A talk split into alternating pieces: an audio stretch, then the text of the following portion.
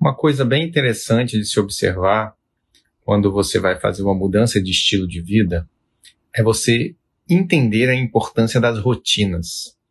Na informática, isso é muito comum.